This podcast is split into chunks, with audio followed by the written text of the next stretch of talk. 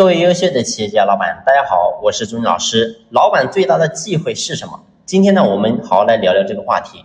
你会发现呢，我们无数老板在企业当中非常的努力，非常刻苦。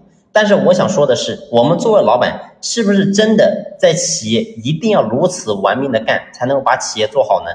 其实答案是否定的。甚至呢，我想说的是，我们无数的老板，你天天在企业忙的。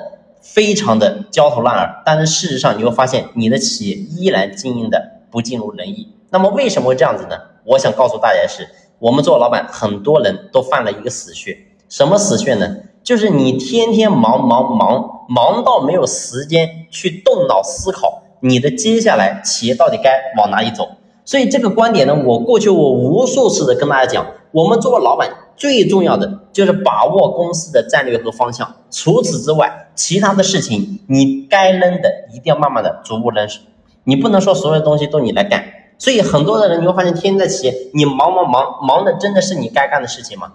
所以真的要好好去思考一下这个问题非常重要。如果说你到现在你还没有破迷开悟，你天天你还是造，然后呢，非常的。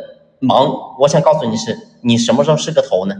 所以你天天是很浮躁的，然后呢，在浮躁当中，你会发现你的心就很难静下来。当你的心不静的时候，请问你怎么做思考呢？所以人只有真正静下来，你能够真正去思考的时候，你会发现你才能够摸清企业的方向。所以当方向正确之后，你再努力，你才能够真正的出头。如果说你都没有好好去思考呢，你都不明白自己的企业到底走这条路到底对还是错，然后呢盲目的瞎干，你告诉我你这么干对你来讲到底有多大的意义呢？